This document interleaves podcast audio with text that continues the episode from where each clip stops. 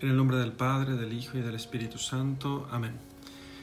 ¿Qué tal amigos? ¿Cómo están? Vamos a hacer la lección divina del Evangelio según San Marcos, capítulo 12, versículos 28 al 34. Esta pericopa está titulada El Gran Mandamiento. Llegó un escriba que los había oído discutir en una discusión anterior y viéndolo bien que Jesús les había respondido, le propuso esta cuestión. ¿Cuál es el primero de todos los mandamientos? Jesús respondió, el primero es, Oye Israel, el Señor nuestro Dios, un solo Señor es Amarás al Señor tu Dios de todo tu corazón y con toda tu alma y con toda tu mente y con toda tu fuerza. El segundo es, amarás a tu prójimo como a ti mismo. No existe mandamiento mayor que estos. Díjole el escriba, Maestro, bien has dicho, en verdad, que Él es único, que no hay otro más que Él. Y el amarlo con todo el corazón y con todo el espíritu y con toda la fuerza, y amar al prójimo como a sí mismo, valen más que todos los holocaustos y todos los sacrificios. Jesús, viendo que había hablado juiciosamente, le dijo, Tú no estás lejos del reino de Dios. Y nadie osó más proponerle cuestiones. Muy bien, vamos a hacer entonces, vamos a ver primero qué nos dice este texto, qué nos dice este texto y para después poder meditarlo. Entonces en la lección vamos a ver el qué dice el texto. Bueno, entonces dice que un escriba, bueno, ¿quiénes son los escribas? Recordemos, los escribas eran hombres muy entendedores de, de las Sagradas Escrituras porque ellos, eh, entre otras funciones, se dedicaban a transcribir los textos de las Sagradas Escrituras. En eso consistía, esa era la función de un escriba. ¿sí? Eso es lo que tenemos acerca de los, eh, de, los escribas. Este tema de, es, muy importante que se busque siempre, la, siempre que se pueda, digamos, las, las definiciones y cuando no hagan la lección conmigo, siempre busquen las definiciones de los textos porque o si no, no se entiende qué es lo que está, estamos leyendo. Y aunque parezca de poca monta, de poca importancia, sin embargo, es importante. Si, las palabras, si no sabemos el significado de las palabras, no entendemos de qué estamos hablando. Entonces, dice el diccionario de la Biblia de Jerusalén que desde Esdras, desde el profeta Esdras, perdón, desde Esdras se denomina así al que está versado en la Torá, llamado también ocasionalmente doctor de la ley o maestro. Su título honorífico era rabino.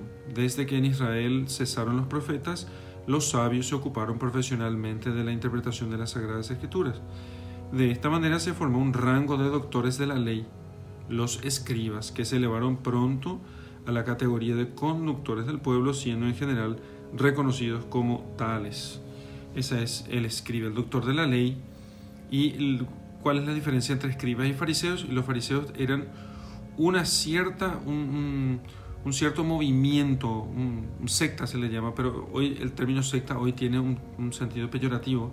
Entonces era como un sector o un, una asociación, los escribas eran como una asociación, perdón, los fariseos eran como una asociación. Aquí el escriba entonces es el hombre versado en la Torah, versado en, la escritura, y eh, el título honorífico era rabino. Entonces cuando tenemos rabino, eh, doctores de la ley, también eh, maestro, todo eso es el escriba, además de transcribir a veces los textos de la Sagrada Escritura, cuando, cuando haga falta eso. Bien, entonces aquí tenemos el escriba que se acerca a un hombre muy versado, o sea, es un hombre muy versado en las Sagradas Escrituras. Jesucristo delante de él parecería un niñato sin estudio, sin embargo, Jesucristo es, sabe, conoce las Sagradas Escrituras porque, porque Él es el Dios del cielo y de la tierra, porque Él es la fuente de las Sagradas Escrituras, imagínense. Bien, entonces, Él, había mucha discusión entre los doctores de la ley, entre los escribas, acerca de cuál era el primero de todos los mandamientos. ¿Sí? Discusiones teológicas, discusiones teológicas. No es que no tenga importancia cuál es el mandamiento más importante. No, e, es, es, una pregunta importante. De hecho, Jesucristo la responde. Es tan importante, es tan importante que Jesucristo la responde. Bien, entonces dice que él le pregunta, porque era tema de discusión teológica en los en los círculos de escribas, de doctores de la ley, de rabinos, cuál es el primero de todos los mandamientos, cuál es el que no se puede, no se puede, mm, el ineludible, ¿sí? aquel por el cual todos los otros mandamientos se pueden dejar, digamos así. Bien, entonces Jesús respondió, el primero es, oye Israel, el Señor nuestro Dios es solo Señor, es solo un Señor, es un solo Señor y amarás al Señor tu Dios de todo tu corazón y con toda tu alma y con toda tu mente y con todas tus fuerzas. Bien. Entonces, y después dice el segundo es amarás a tu prójimo como a ti mismo. No existe mandamiento mayor que estos dos. El segundo es, bueno, en, en algunas Biblias pueden que encuentren la expresión que es semejante. El segundo es semejante al primero. El segundo semejante al primero. Entonces,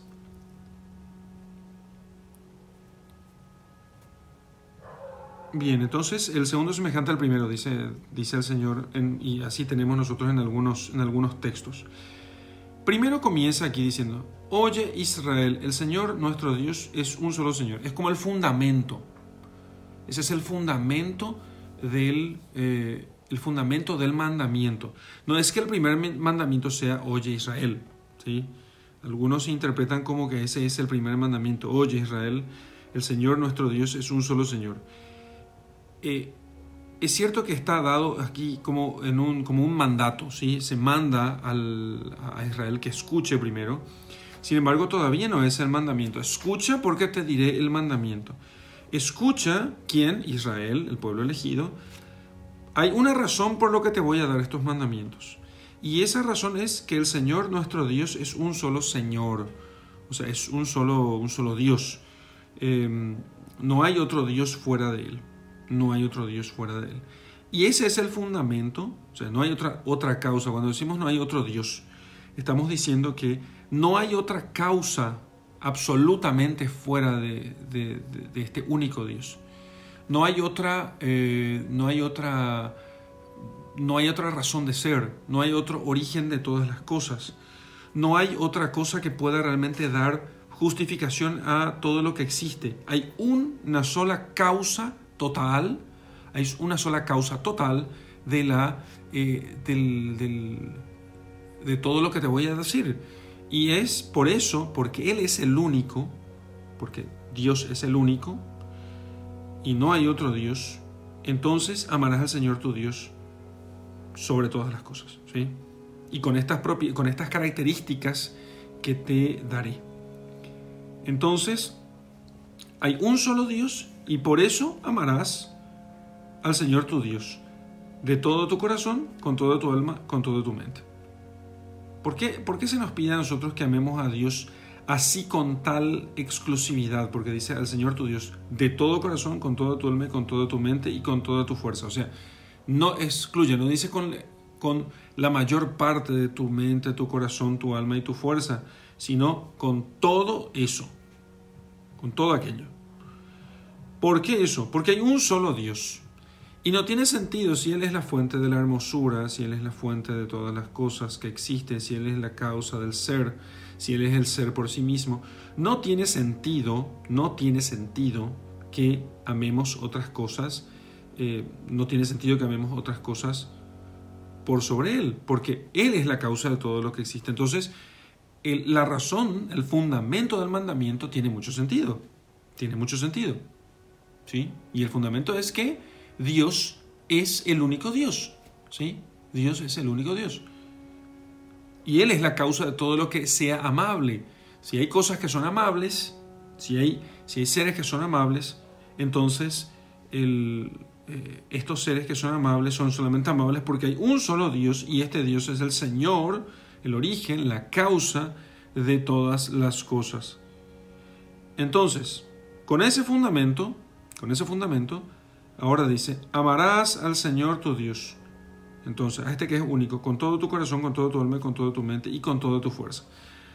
Algunos comentaristas dicen que esto se está diciendo porque se hace como una eh, es una figura de agregación, eh, figura semita de agregación, entonces no queriendo necesariamente distinguir entre estas partes. Sin embargo, sin embargo, eso dicen fundamentalmente los profesores de la Escuela de Salamanca. Sin embargo, hay otros comentaristas, como por ejemplo Teofilacto, entonces que sí distingue entre, digamos, hace una distinción muy parecida a la que en filosofía se hace eh, en los grados de, animación del ser vivo. Entonces, el alma vegetativa, sensitiva y racional. Y Teofilacto hace, y eso lo recoge en la catena ahora Santo Tomás de Aquino, él hace una especie de distinción entre corazón, alma, mente y fuerza. ¿Mm? Y me parece conveniente ver eso por lo menos, eh, tenerlo en cuenta, porque si no, pierde como todo sentido aquí. Y las palabras del Señor parecen meras figuras retóricas. No me parece que las palabras del Señor sean meras figuras retóricas. Muy por el contrario, me parece que las palabras del Señor tiene, sentido. Entonces, que si bien para los, para los hebreos eso podía ser simplemente una figura de agregación para decir, bueno, con todo, al final vas a, quiero que te bañes, en vez de decir, o sea, las figuras de agregaciones significan esto, es como decir, en vez de decir, quiero que te bañes completo, entonces te digo, quiero que te bañes los pies, la pierna, el torso, los brazos, la cabeza, en fin, todo tu ser. Bueno, uno podría decir, ¿por qué no me dijo simplemente que me bañe completo y que no deje ninguna parte sin bañar? Entonces, parecería que nuestro Señor habría usado una figura de ese tipo. Mm, pero si para los hebreos él habló con una figura retórica conocida para ellos, nosotros podemos comprender que ciertamente esta distinción que él hace nos ayuda a poder, nos va a ayudar después a poder meditar. Entonces, ¿qué tenemos en el corazón? Digamos, siguiendo más o menos, haciendo un poco de paráfrasis de Teofilacto. Bueno, entonces, en, Teofilacto, ¿sí? dice que el corazón, ¿sí? entonces, em, a ver, sí, el corazón está, sería como la fuerza, eh, la fuerza sensitiva. La fuerza sensitiva sería en el corazón, más o menos. Entonces, y ciertamente tiene, tiene sentido, los, sentimientos, las emociones, las pasiones, la ira, el deseo, todo eso está en el corazón. ¿sí? Entonces, eh, el alma sería propiamente lo que nos hace vivir, las funciones de nutrición y desarrollo que tenemos nosotros común con las plantas, ¿sí? común con las plantas.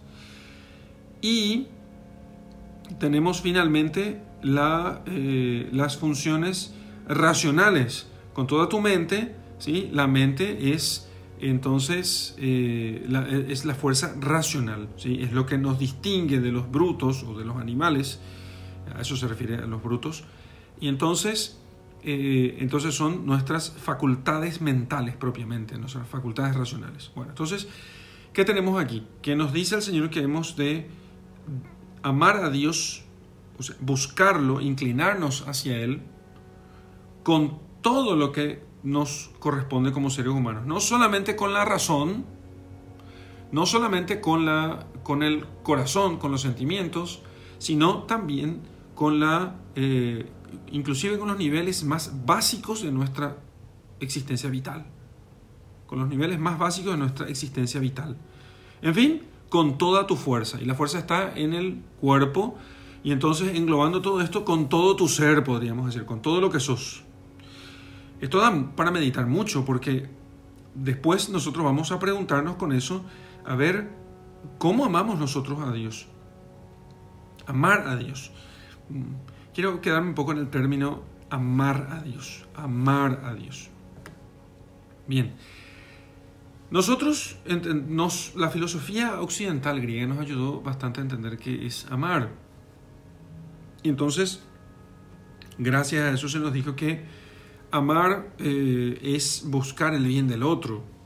Después se dirá también, otros filósofos dirán que es buscar, es eh, amar, es querer que el otro viva para siempre. O sea, que siempre esté conmigo, que siempre esté a mi lado. Bueno, el, término amor, el término amor es, o sea, la idea del amor es, digamos, la, idea más antigua de la humanidad. De hecho, eh, la, distinción entre amor y odio ¿sí? es la, distinción más antigua de la humanidad. Lo primero que comienza a notar un niño es que su madre le ama. Es que su madre le ama. Y justamente se da cuenta porque su madre, el niño sabe que su madre le protege. Las primeras nociones que tiene el niño acerca de eso es, eh, son las nociones que él abstrae a partir de su alimentación y su cuidado y cómo la madre responde cuando él tiene alguna, algún sufrimiento y que él manifiesta con su llanto. Entonces, eso es amor. Nuestro primer amor es nuestra madre. Y, y sí, coincide ciertamente con, con, muchas definiciones o ideas que se tiene acerca del amor. Querer que el otro viva para siempre, querer el bien del otro, buscar el bien del otro, buscar su, presencia, unión con el amado, o sea que los que el, amante quiere estar con el amado, los que se aman quieren estar juntos. Eh, digo primero, el amante quiere estar con el amado porque si el amante ama a quien no le ama, igual él quiere estar con aquel a quien ama. Entonces, el, el amor lo que procura es estar con el otro. el, amor une, ¿sí? Muy bien. Entonces, aquí tenemos nosotros esta idea del amor. Entonces, todo, todo esto se puede decir también de Dios. Amarás al Señor tu Dios puede ser querer estar con Él de corazón, con, con el corazón, con el alma y con la mente y con las fuerzas. Querer que Él exista para siempre, por supuesto, uno podría decir, bueno, ¿de qué me sirve? ¿Qué, qué cambia que yo quiera que Dios no exista? o que yo, que me da igual que Dios exista o no exista. Bueno, justamente, es que da igual, eh, a Dios le da igual que yo quiera que Él exista o no exista, pero a mí no me da igual. A mí no me da igual. Entonces, si yo amo al Señor, mi Dios, porque Él me ama aunque yo no le ame, ¿sí? Si yo amo a Él, lo amo, yo quiero que Él exista para siempre. Yo quiero su, su bien. No porque Dios necesite de algún bien, sino que yo quiero darle los bienes que yo puedo darle. Yo puedo darle todo lo que, eh, lo que, lo que podría darle y lo que según su dignidad y la relación que yo tengo con esa dignidad se puede dar. Bien, entonces eso es amar al Señor tu Dios. Y bueno, y ahí se entiende mejor aquello de amar al Señor tu Dios con todo tu corazón, con toda tu alma, con toda tu mente y con todas tus fuerzas. Porque, ¿cómo se puede amar a Dios con las fuerzas del alma si entendemos el alma como las fuerzas vitales más básicas, como la nutrición o el, o el crecimiento. ¿Cómo le puedo amar a Dios con mis funciones de nutrición y crecimiento? El único modo de que yo ame a Dios con mis funciones de nutrición y crecimiento es que los actos con los cuales ejecuto las funciones de nutrición y crecimiento los haga, claro, dirigidos por la razón, haga también eso, los haga por Dios, como en el caso del ayuno. Uno puede decir, ¿qué diferencia hay? Dicen los, los, los apóstatas cristianos, ¿eh? me atrevo a decir eso porque son como apóstatas porque dejaron de creer en las escrituras y dejaron de creer en Dios. Y entonces dicen ellos, ¿de qué te sirve, dice el tipo, ¿eh? ¿de qué te sirve ayunar si después ofendes a Dios? No sirve de nada ayunar. Yo, les cuento un caso. Yo he conocido, mm, tuve una cosa que me, me espantó ¿verdad? cuando mis primeros años de seminario. Conocí un compañero, un compañero de seminario que después se corrigió esto en el seminario muy pronto, muy pronto, gracias a Dios. Y entonces este, este compañero de seminario eh, no estaba muy habituado al ayuno, había venido de otro seminario y en ese seminario no se les inculcaba a ellos el valor del ayuno, o sea, no, no amaban a Dios con toda su alma también, ¿no? Entonces, Viernes Santo, Viernes Santo, se le ocurre a este hombre eh, hacer un asado. Y lo hizo un asado con otros dos seminaristas. Y entonces cuando el rector le, le, le reprende y le pregunta por qué había hecho aquello, mm, porque después de venir eh, perdón, al mediodía íbamos a ir al, iríamos a la catedral a las, a las 2 de la tarde, dos y media, para la celebración de la pasión y muerte de nuestro Señor. Y entonces, pero para el mediodía, como no se iba a comer, él no estaba muy conforme con eso y ya era seminarista, venía de otro seminario, este se preparó un asado, un Viernes Santo. Eh, los católicos más devotos dirían, ¡Ah! un asado, ¿qué es eso? A él no le eh, no significó para él demasiada, ¿cómo se dice? Demasiado cargo de conciencia. Y cuando le llamaron la atención, él dijo, em, ¿y qué tiene? No, no, no, se adora a Dios. ¿Qué es una comida? ¿Qué es un pedazo de carne? Si yo amo a Dios con el corazón. ¿Sí? Entonces, yo medité mucho en aquello durante todos los años que pude meditar y cada Viernes Santo recuerdo esa, ese evento. Y cada vez que Dios me da la gracia de ayunar, también recuerdo de eso. Es que nosotros estamos al ayunar, estamos haciendo un ejercicio por el cual nosotros eh, adoramos a Dios. ¿sí? Porque estamos diciéndole que Él es más importante que esa comida que yo quiero tomar que Él es más importante que eso. Entonces, por, así yo puedo, con, esa función de nutrición, yo puedo amar a Dios también. ¿Entienden? No es que solamente amo a Dios con la cabeza digo, sí, te amo Señor, te amo. Entonces, sino que yo procuro ir eh, con la ayuda de la inteligencia y de la voluntad libre. Entonces yo lo que procuro es orientar, orientar la, mi, mi, vida vegetativa, digamos así en términos aristotélicos, mi vida vegetativa hacia Dios. Entonces, eh, qué sé yo, el monje duerme poco. Uno puede decir, bueno, pero uno quiere buscar eh, descansar.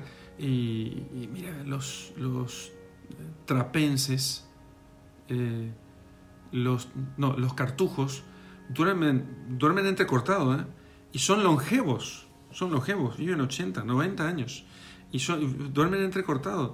Entonces se cuestan dos horas, se levantan a rezar, luego se acuestan de nuevo, tres horas después se levantan nuevamente a rezar. Entonces, lo que estamos, y, ¿por qué son longevos? Y porque a Dios le agrada su vida y les extiende la vida para que ellos realmente nos den mayor testimonio de su, de su entrega a Dios y de cómo, cómo nosotros podemos amar a Dios con todo nuestro corazón, con toda nuestra alma, con toda nuestra mente, con toda nuestra fuerza. Lo mismo que decimos del alma podemos decir del, corazón. Nuestros sentimientos, nuestras emociones, nuestros deseos, todo eso es necesario que nosotros orientemos a Dios. No es fácil, por supuesto. Nadie dice que sea fácil. Lo que estamos diciendo es que hemos de orientar hacia Dios, porque ese es el primer mandamiento. Y porque aquí al decir que este mandamiento está fundado en que Dios es uno, significa que este mandamiento está fundado en la misma naturaleza de la realidad. La realidad es así. Aunque Dios se hubiera callado y no hubiera dicho nada, nosotros hubiéramos entendido del mismo modo que a Dios es necesario eh, amarlo sobre todas las cosas. Aunque Dios no lo hubiera mandado, aunque Dios hubiera dicho, bueno señores, hagan lo que ustedes quieran. Dios no se reveló porque Él lo necesite, sino porque nosotros necesitamos. Nosotros necesitábamos la revelación para que nosotros pudiéramos entender más fácilmente aquello que estaba escrito en nuestra naturaleza. Amar a Dios sobre todas las cosas corresponde a nuestra naturaleza. Entonces, después dice, y con toda tu fuerza, las fuerzas del cuerpo, ¿sí? Las fuerzas del cuerpo. ¿Cómo podemos amar a Dios con las fuerzas de nuestro cuerpo? Yo diría que eh, se puede amar a Dios con la fuerza de nuestro cuerpo como eh, cuidando del cuerpo en la medida, no, no, cuidando del cuerpo yendo al gimnasio todos los días para hacer, para levantar ciertas partes del cuerpo que quiero mostrar. No, no, no. Simplemente hacer, eh, cuidar del cuerpo en la medida que eso me ayuda, me ayuda a poder rezar mejor, estudiar mejor, servir mejor al prójimo. Entonces, no cuido mi salud eh, modestamente, eh, prudentemente, discretamente, porque quiero tener un buen físico. Cuido la salud simplemente porque quiero servir mejor a Dios. Entonces, yo pongo muchas fuerzas en hacer muchas cosas, pero todo esto que yo estoy haciendo, lo estoy haciendo por amor de Dios y para su gloria en primer lugar, entonces todas mis fuerzas van a estar dirigidas hacia Dios. El segundo es, amarás semejante a este, dice en algunas versiones, amarás a tu prójimo como a ti mismo. Amarás a tu prójimo como a ti mismo. Y también dice en, la, en el comentario, entonces, eh, el mismo Teofilacto dice que si nosotros, porque el amor al prójimo es una cosa, eh, nosotros no... La, humanidad no existiría, ni una familia existiría, ni una sociedad cualquiera, por pequeña que sea, no podría existir si es que no hubiese la caridad. ¿Entiendes? Porque se, se matarían entre vecinos. Sí, se matarían entre vecinos. Y entonces dice Teofilacto que, bueno, si nosotros amamos al prójimo, que con frecuencia es causa de tropiezo para nosotros, con cuánta más razón, por eso dice Teofilacto que es semejante al primero, que con cuánta más razón deberíamos amar a Dios, que es causa de todos los bienes que nosotros tenemos. Hay algo más. Nosotros hemos de decir también que se ama al prójimo como a uno mismo. ¿En qué sentido decimos que amamos al prójimo? Porque Dios lo ama. Y dice que amo al prójimo como a mí mismo. ¿Qué dice como a mí mismo? ¿Cómo yo me amo a mí mismo? ¿Cómo yo puedo estar, eh, querer estar conmigo mismo? No, no, no se puede semejante cosa. Si ya estoy conmigo, ¿no? Entonces, eh, sin embargo, fíjense, hay un modo como yo mm, ejercito el amor conmigo mismo. Yo quiero vivir para siempre, ¿sí? Y eso está fundado sobre todo en el instinto de conservación, etc. Bueno, entonces, el, ese instinto de conservación que yo tengo, quiero existir para siempre, ¿sí? Quiero existir para siempre. Eso está escrito en mi naturaleza. Por mi alma inmortal yo quiero existir para siempre. También quiero que mi prójimo exista para siempre. Y exista feliz. Y como yo quiero ser feliz, con toda justicia, o sea, no, con toda legitimidad, mejor dicho, es legítimo que yo quiera ser feliz es legítimo que yo busque lo que me va a hacer, me hará más feliz. Bien, perfecto. Entonces, también así yo he de buscar la felicidad del prójimo. Y amo al prójimo buscando su felicidad como la buscaría para mí mismo, podríamos decir, de este pasaje. No existe mandamiento mayor que estos. Entonces el escriba, el doctor de la ley, le dice, maestro, bien has dicho, bueno, yo pienso lo mismo. Yo pienso lo mismo, en verdad, Él es único, no hay otro más que Él, y el amarlo con todo el corazón y con todo el espíritu y con toda la fuerza, con todo el corazón, con todo el espíritu, con toda la fuerza, ¿qué faltó allí? Con toda el alma, faltaría, ¿no? Y amar al prójimo como a sí mismo vale más. Y agrega, aquí Él agrega algo eh, a lo que dijo Jesús. Vale más que todos los holocaustos y todos los sacrificios. Y esto es fuerte, es decir, eh, eh, dicho por un escriba del pueblo judío que tenía una exigencia muy estricta del, del ofrecimiento de los sacrificios rituales. Muy estricto. Desde siempre los profetas llamaron la atención acerca de esto diciéndoles, no vale, señores, señores, no vale ofrecer sacrificios en el templo si es que no aman a Dios. Ojo, señores, ojo, ustedes, vos que me escuchás. Eh, cuidadito con la expresión de qué le sirve al hombre eh, ir a misa los domingos si no ama a su prójimo. Esa expresión es media verdad. ¿eh? Es muy, querida por el demonio porque es una media verdad. Entonces, ¿es cierto esto? Sí, es cierto que nos sirve, pero la solución no es dejar de ir a misa. La solución es amar a Dios. Porque si no amamos a Dios, entonces no tiene sentido nada en nuestra vida, simplemente. Entonces, algunos dicen, ¿de qué te sirve arrodillarte a, recibir la comunión eucarística si al final vas a eh, ofenderle a Dios con tu boca? Bueno, sí, es cierto, pero la solución no es dejar de recibir la comunión de rodillas en la boca. La solución es amar a Dios, simplemente. O si no, terminamos, eh, terminamos arrojando el agua con el bebé adentro. Entonces, lo que hace falta es entender esto en, su, en el mejor sentido. Aquí cuando dice que vale más que todos los sacrificios y holocaustos, no está diciendo que los sacrificios y holocaustos no lo haya pedido Dios. Dios pidió él mismo los sacrificios y holocaustos. De hecho, Jesucristo está a punto de ofrecer el holocausto, el sacrificio. El holocausto y el sacrificio. El tema que Él ofrece ese holocausto de sí mismo, es el sacrificio supremo y definitivo, justamente por amar a Dios con todo su corazón, con todo su corazón porque todos sus sentimientos los pone allí. Jesucristo pone todos sus sentimientos allí, con toda su alma, porque Él entrega su propia vida, con toda su mente, porque toda su mente está puesta allí para poder hacer eso y busca, busca todos los medios para poder cumplir con la voluntad del Padre y con toda su fuerza. Porque imagínense cómo pone Él toda su fuerza humana en cargar con la cruz para poder cumplir con la voluntad de su Padre. Entonces, vale más quiere decir que eso es lo primero en el orden de prioridades, en el orden de prioridades, pero no excluya lo demás. Y entonces Jesús, viendo cómo había hablado juiciosamente, entonces le dijo, tú no estás lejos del reino de Dios. Porque esa es, ese es el mensaje del Evangelio.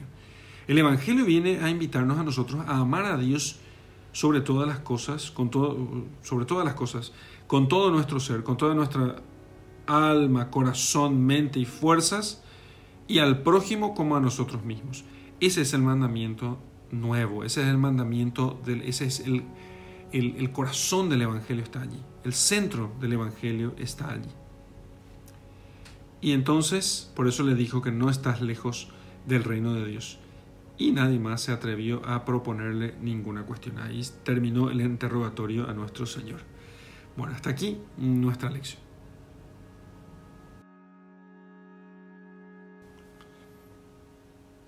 Vamos a meditar ahora el texto que acabamos de leer. Bueno, aquí, ¿qué podemos meditar de este texto? Muchas cosas. Lo primero que hemos de meditar es la misma pregunta que el, escriba le hace al el maestro de la ley, le hace a nuestro Señor Jesucristo. Y es, ¿cuál es el primero de los mandamientos? Yo puedo preguntarle al Señor y debería preguntarle siempre también cuál es el primero de los mandamientos. No porque yo no lo sepa, uno puede decir, bueno, pues yo ya sé cuál es el primero de los mandamientos. Pero una cosa es racionalizar el primero de los mandamientos. Otra cosa muy distinta es que Jesús mismo te diga, amarás al Señor tu Dios con todo tu corazón, con toda tu alma, con todas tus fuerzas. Es, es muy, muy distinto. Entonces, creo que hemos de preguntarle al Señor cuál es el primero de los mandamientos. No con el ánimo de aquellos eh, de aquellos maestros de la ley que querían, eh, de aquellos maestros de la ley que querían saber eh, cuál era el primero de los mandamientos simplemente para poder, como mera discusión bizantina, digamos. Evidentemente no es ese tipo de, ese no es nuestro interés, sino escuchar la voz del Señor para que nosotros podamos, a partir de, esa, de que Él nos diga, y claro, uno puede leer esto y, escuchar en, la meditación, sobre todo en la contemplación vamos a poder hacer eso. En la meditación tratar de decirle al Señor que, Él nos diga, que, que podamos escuchar su propia voz, que no sea nuestra voz la que escuchemos, sino su propia voz la que escuchemos al decir, al cual, cuando nos diga Él, escucha Jorge Miguel. El Señor nuestro Dios es un solo Señor. No hay varios dioses, no hay varios señores. Estás, ¿A quién estás sirviendo? Amarás a ese único Dios con todo tu corazón, con toda tu alma y con toda tu mente y con todas tus fuerzas. Y el segundo, amarás a tu prójimo como a ti mismo. No existe mandamiento mayor que estos. No existe. Entonces, nosotros tenemos que preguntarle al Señor de tal modo que al leer estas palabras una y otra vez en las Sagradas Escrituras, nosotros podamos entender, o sea, no, pueda calar hondo en nuestro corazón realmente qué es, la, eh, qué es lo que nos pide el Señor, cuál es la, la, la, en qué consiste nuestra naturaleza, en qué consiste nuestra naturaleza, qué es lo que nos realizará propiamente, qué es lo que nos llevará a la plenitud. Porque le estamos preguntando al Señor, ¿qué es lo más importante en esta vida? ¿Qué es lo más importante para vos en esta vida? ¿Qué es lo más importante para mí en esta vida? Eso que es lo más importante para mí, eso es lo que aquello que me moverá a hacer todo lo que yo hago será la razón última de todo lo que yo elijo, de mi porte externo, de mis decisiones, de mis pensamientos libres, no de aquellas cosas que yo no puedo controlar, pero todo lo que está bajo mi control, todo eso depende de aquello que es más importante para mí. Entonces, a la par de preguntar al Señor qué es lo más importante, yo debo preguntarme a mí mismo qué es lo más importante para mí, para poder comparar eso con lo que, con, lo que el Señor me propone y ver, para ver cuán lejos estoy yo. Porque no nos engañemos, no nos engañemos. Siempre vamos a estar muy lejos de que Dios sea lo más importante para nosotros. Bueno, siempre quizás el, que está adelante, el principiante de la vida espiritual está lejísimo, que somos la mayoría de nosotros. El adelantado está más cerca, pero todavía tiene buena distancia que recorrer. Está bastante lejos de nosotros los principiantes, pero la, está, ya está más cerca de la meta. El perfecto, los perfectos, que no son perfectos decimos, utilizando una, terminología muy propia de la teología espiritual, los perfectos son aquellos que han llegado a la perfección de la caridad justamente y que aman a Dios sobre todas las cosas y al prójimo como a sí mismo. Ellos están, están cerca. Ellos están cerca. Y de hecho en ellos, en los perfectos, en los santos, y no estamos hablando solamente de los santos que están en el cielo, estamos hablando de las personas que llevaron una vida santa en esta vida una vida santa en esta vida. ¿Mm? Sí, claro, llevaron una vida santa, o sea, pasaron esta vida santamente, ¿sí? los perfectos. Un San Francisco de Asís, un San Ignacio de Loyola, un Santo Domingo de Guzmán y tantos otros santos anónimos y los santos menos conocidos, que no son tan anónimos.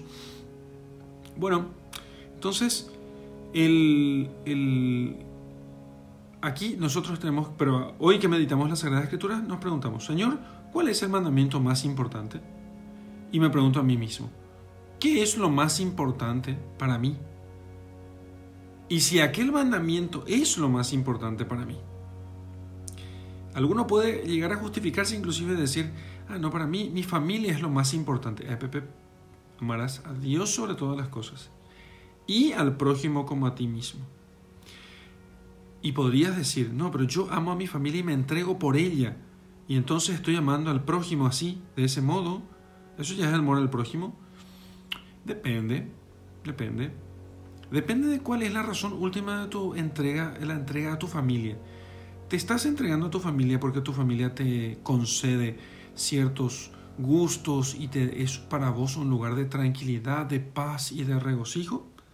Entonces, en realidad, no amas a tu familia, te amas a vos mismo y a tu familia porque te da todo eso a vos. Entonces, no estamos hablando propiamente, estamos hablando de cierta comodidad más bien.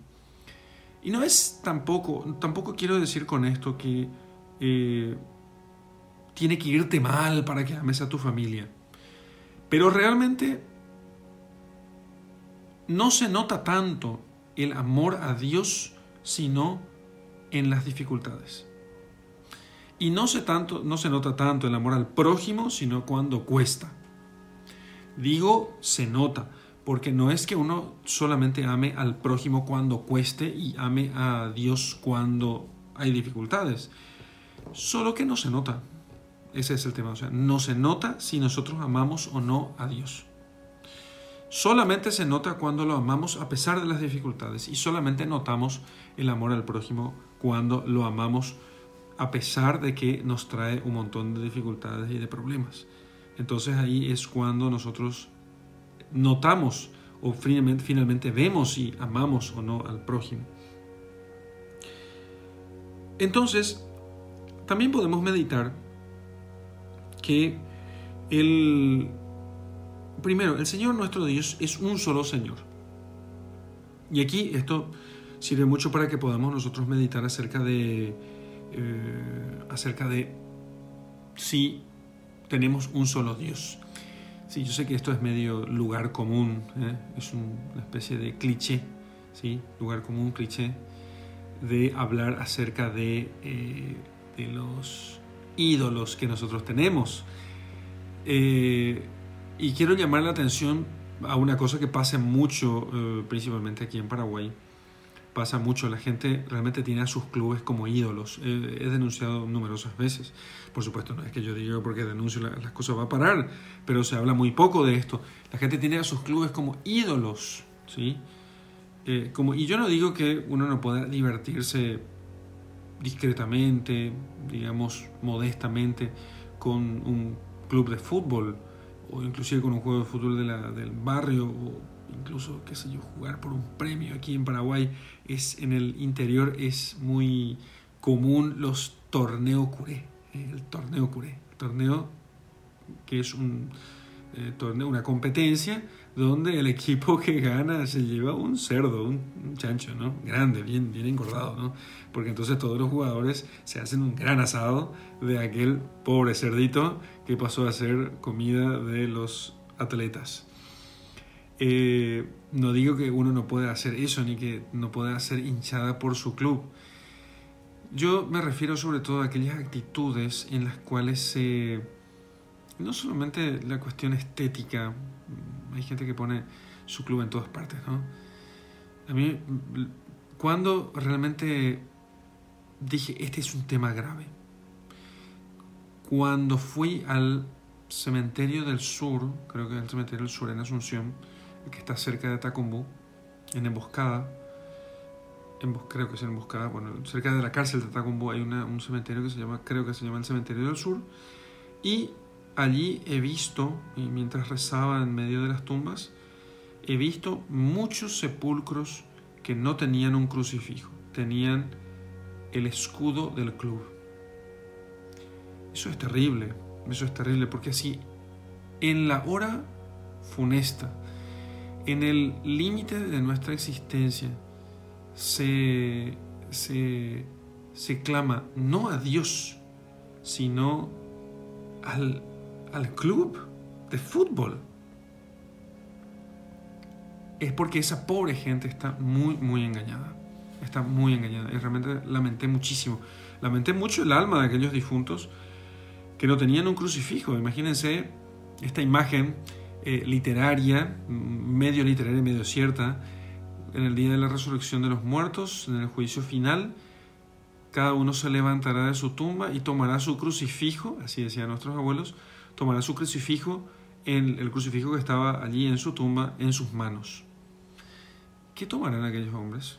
El club, el escudo del club. Imagínense la desesperación que puede ser para muchos de ellos al no encontrar un crucifijo que tomar en sus manos. Por supuesto que uno podía tomar, es, es un símbolo, Sí, pero aquel crucifijo es el símbolo de, la fe que profesó durante su vida.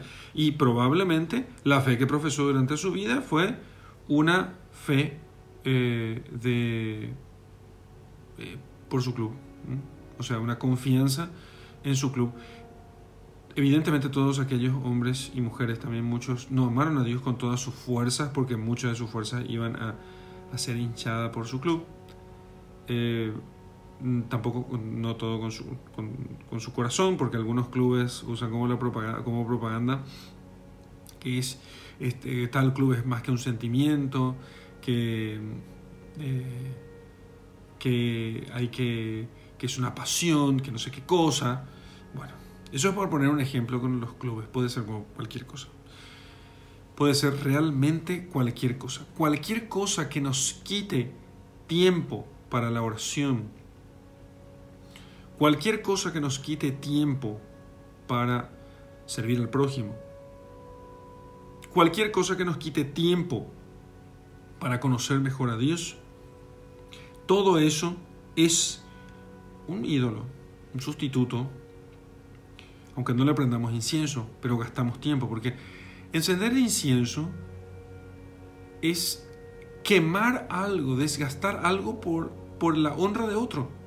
Cada vez que yo gasto mi dinero o gasto tiempo o gasto fuerzas por honra a otra cosa, es, bueno, es como quemar incienso. Solo que no quemas incienso, pero quemas tus bienes y estás gastando tus fuerzas y tus energías en eso. Bueno, y después continúa diciendo, amarás al Señor tu Dios con todo tu corazón, con toda tu alma, con toda tu mente, con todas tus fuerzas.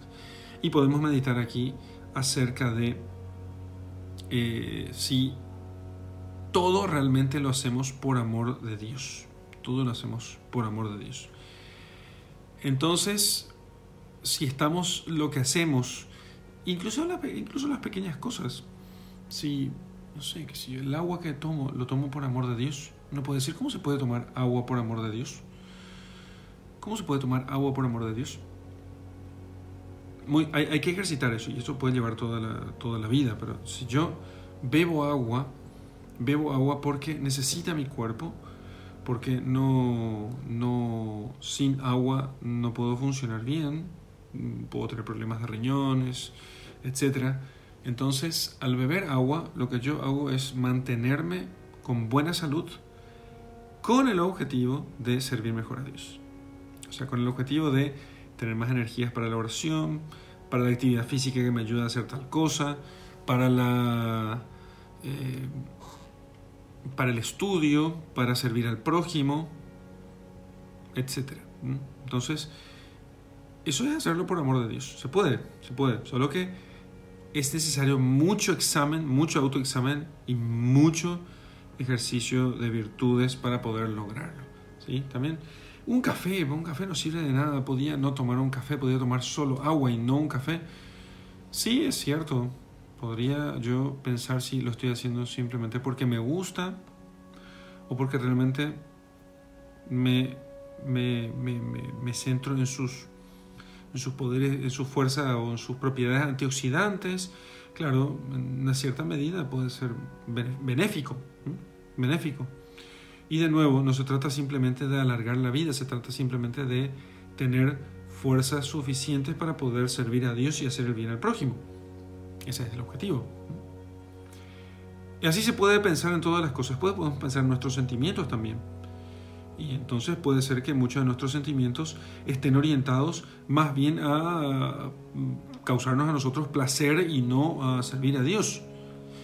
Entonces, recuerdo que cuando, cuando asumí como, recién como párroco, hace casi 10 años, 10 años atrás, un poco más de 10 años, y entonces comenzamos a procurar poner canto, polifonía sagrada, cantos apropiados para la liturgia en la misa, y resulta que algunas personas decían, pero padre, eh, no me gusta esa música, ¿y por qué? Le decía yo. Le preguntaba por qué. Y me decía, y porque yo no siento nada, no siento nada. Entonces yo, ni corto ni perezoso, le preguntaba, pero decime una cosa, ¿la misa es para vos o para Dios? ¿La misa es para vos o para Dios? Y la persona le costaba arrancar. Decía, no, pero, pero las personas tienen que sentirse bien también en, en lo que hacen.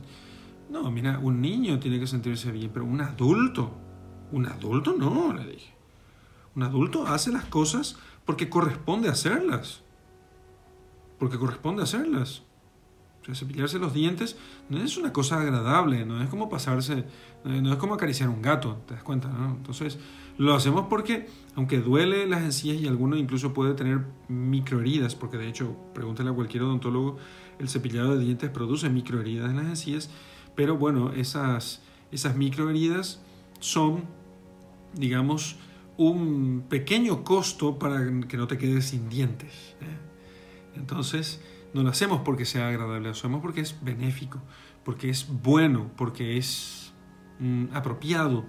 ¿Por qué vamos a misa? No es porque da gusto, es porque Dios se lo merece. ¿Sí? Es porque Dios se lo merece.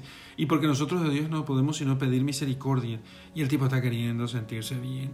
Mira, querido, si te quieres sentir bien, acaricia, cómprate un gato y acaricialo. ¿no? ¿Qué sé yo? Podría ser eso. Básicamente podría ser eso. Entonces, y con toda tu alma es con toda, con toda tu vida. Hasta dar tu vida inclusive. Y amarás a tu prójimo como a ti mismo. Bueno, podemos también meditar. Ya tenemos cuatro temas que se pueden meditar acerca del amor al prójimo como a mí mismo. No hace falta aquí decir lo siguiente, a ver, ¿te amas a ti mismo? Porque si te odias, entonces no podrás amar al prójimo. Mentira. Quiero corregir ese terrible error que el psicologismo trajo a la interpretación de este pasaje de la escritura. Entonces, no estamos en psicología freudiana del siglo 19, 20, ¿entienden? No tiene nada que ver con eso. Amarse a uno, amarás a tu prójimo como a ti mismo, ¿sí? Significa que procurarás el bien de tu prójimo como procuras el tuyo propio, ¿sí? Bueno, solamente nuestra época tiene cantidad de locos que no se aman a sí mismos, pero en el fondo el, hay ciertos trastornos donde la persona dice que no se quiere, pero en realidad se ama demasiado a sí mismo. Se ama de forma indiscreta. Hay mucho amor propio, mucho amor propio. La Sagrada Escritura nos mandan, nos, invita más bien a odiarse a sí mismo. Jesucristo nos dice eso, odiarse a sí mismo. Fíjense ustedes, en el suicida, ya hablé de esto alguna vez en la lección, el suicida no es que desprecia su vida, no, en realidad demasiado se ama demasiado se ama. Entonces se ama de tal modo que no quiere sufrir. No quiere sufrir. Entonces, él lo que está haciendo es huir del sufrimiento. Huye del sufrimiento. Se ama tanto que prefiere perder, o sea, prefiere perder la vida con tal de no seguir sufriendo. Se ama tanto a sí mismo que no le importa el sufrimiento de los demás. Lo único que le importa es su propio sufrimiento. También ustedes me pueden decir, no, sabe que hay patologías, que no sé qué, que pueden producir. Sí, por supuesto. Pero les aseguro, una buena cantidad, yo no sé si la mayoría o lo que sea, pero una muy buena cantidad de personas que tienen tendencias suicidas tienen demasiado amor propio. Y lo digo con cierta experiencia. No es que haya atendido a miles de pacientes suicidas, pero una buena decena ya. Y en en, todos esos casos, en todos los casos que yo he visto, ¿sí? Creo que menos uno, uno sí era necesario medicar, pero el resto era demasiado amor propio. mucho amor propio. Entonces, aquí, aquí se refiere esto como a ti mismo. Está refiriéndose que Incluso, bueno, un suicida tendría que pensar esto, bueno, amarás a tu prójimo como a ti mismo. Vos no querés sufrir, muy bien, procura que el otro no sufra. Uh, les cuento, eso es, para el tipo que tiene tendencia a suicida, ese tema es así eh, enderezante, automáticamente. Se va y ve que hay otras personas que sufren más. Ah, mándale al suicida a que atienda niños en orfanatos o niños o ancianos en, en hogares de ancianos o, que atienda enfermos. Les aseguro, enseguida se olvida. En la mayor parte de las veces, enseguida se olvida. Entonces, lo, lo hice yo, ¿sí? Y casi todos siempre decían lo mismo, que justamente al enfrentarse con el dolor ajeno se dan cuenta de que sus dolores no son nada, no son nada, son muy poca cosa. Entonces, amarás a tu prójimo significa que querrás que tu prójimo viva como tú quieres vivir. Ah, no, pero el suicida no quiere vivir. Eh, repito, el suicida quiere vivir. ¿Sí? Quiere vivir, solo que él lo que no quiere es sufrir. Y entonces, tanto no quiere sufrir, porque sufrimiento todos tenemos existe para todos, pero tanto no quiere sufrir que prefiere perder la vida porque en cierto modo espera dejar de sufrir en la otra vida. Imagínense. Espera dejar de sufrir en la otra vida. Amarás a tu prójimo como a ti mismo. Amarás a tu prójimo como a ti mismo. Y entonces, si tú buscas tu propia salvación, busca la del prójimo también. Busca la del prójimo también.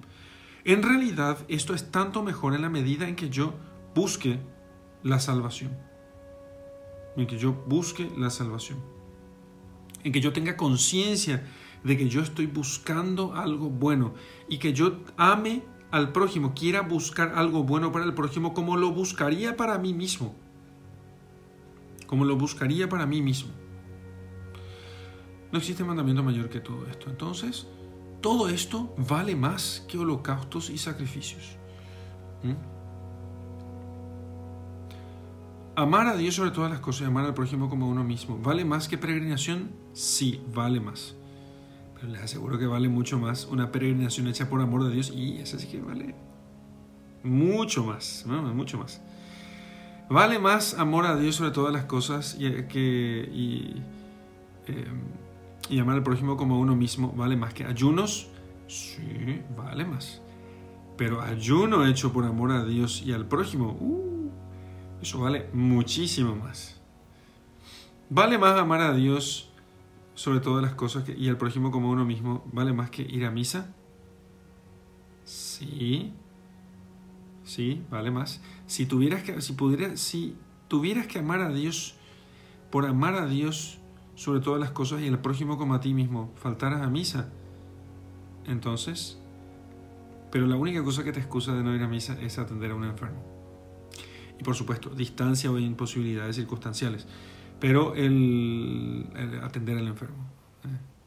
porque entonces amarías al prójimo como a ti mismo. Entonces el resto de las cosas no justifica, porque ya no se puede, no se puede amar a Dios eh, sobre todas las cosas y no ir a misa. Si yo digo voy a rezar en mi casa, sí, pero en la, en la misa estás haciendo oración y además oración excelsísima. ¿Acaso pensás que tu oración es mejor que aquello? A no ser que yo no pueda moverme, no tenga nadie que me lleve, estoy viviendo lejísimos de un lugar donde hay misa, bueno, entonces hago lo mejor que puedo. Y rezo en mi casa entonces. Amar a Dios sobre todas las cosas y el prójimo como a uno mismo vale más que todos los holocaustos y sacrificios. ¿eh? Pero no estoy diciendo, por favor, porque si no la gente después no entiende, no estoy diciendo que haya que uno pueda faltar a misa así nomás. No, la única cosa que excusa, además de las circunstancias que no se pueden controlar es la atención a los enfermos. Es la única, la ley de la caridad supera la ley de la liturgia. Muy bien, hasta aquí todas estas ideas de meditación que podemos tomar de este texto.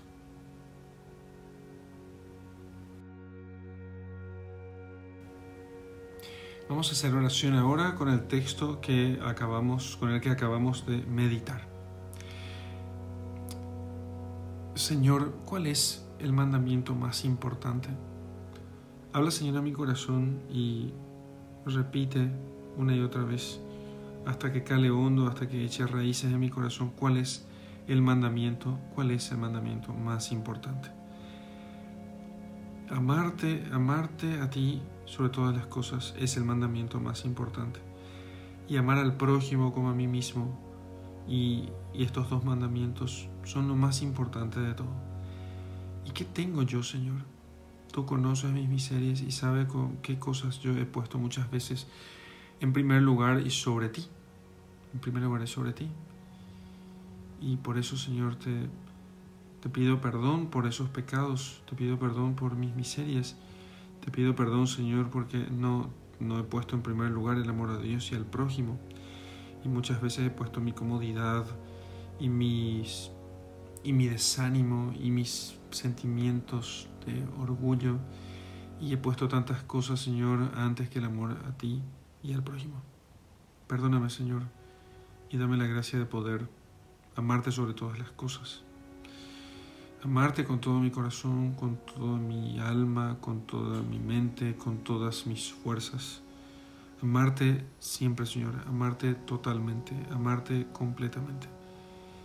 Amarte completamente. Por eso quiero, Señor, que me des luces para poder ver con toda claridad en qué cosas, Señor, cuáles, en, en, qué, en qué cosas y en qué medida, en qué cosas y en qué medida no te amo. Yo sé, Señor, que me falta mucho, pero quisiera que me muestres, muestres con tu luz aquello en lo que, que, aquello que me impide, aquello que me quita fuerzas, aquello que me ocupa el corazón, la mente o el alma y que me impide amarte completamente.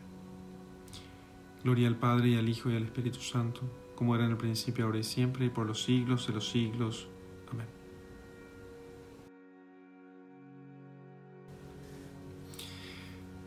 Bien, llegamos al final de nuestra lección divina y como contemplación quiero que quiero que le preguntes al Señor una vez más, Señor, ¿cuál es el mandamiento más importante? Y quisiera que mires, sobre todo, como siempre, parece que no hay otro tema, pero quisiera que mires cómo Jesucristo, cómo Jesucristo amó a Dios con todo su corazón, con toda su alma, con toda su mente y con toda su fuerza. Seguramente el crucifijo va a ser una gran ayuda, y, pero quisiera que traigas eh, delante de los ojos en la contemplación toda la, eh, todo lo que el Señor hizo. Eh, o sea, cómo el Señor cumplió este mandamiento de amar a Dios sobre todas las cosas y al prójimo como a sí mismo. Y entonces de aquello sacarás un grandísimo fruto. Y te dejo con mi bendición. En el nombre del Padre, del Hijo y del Espíritu Santo. Amén.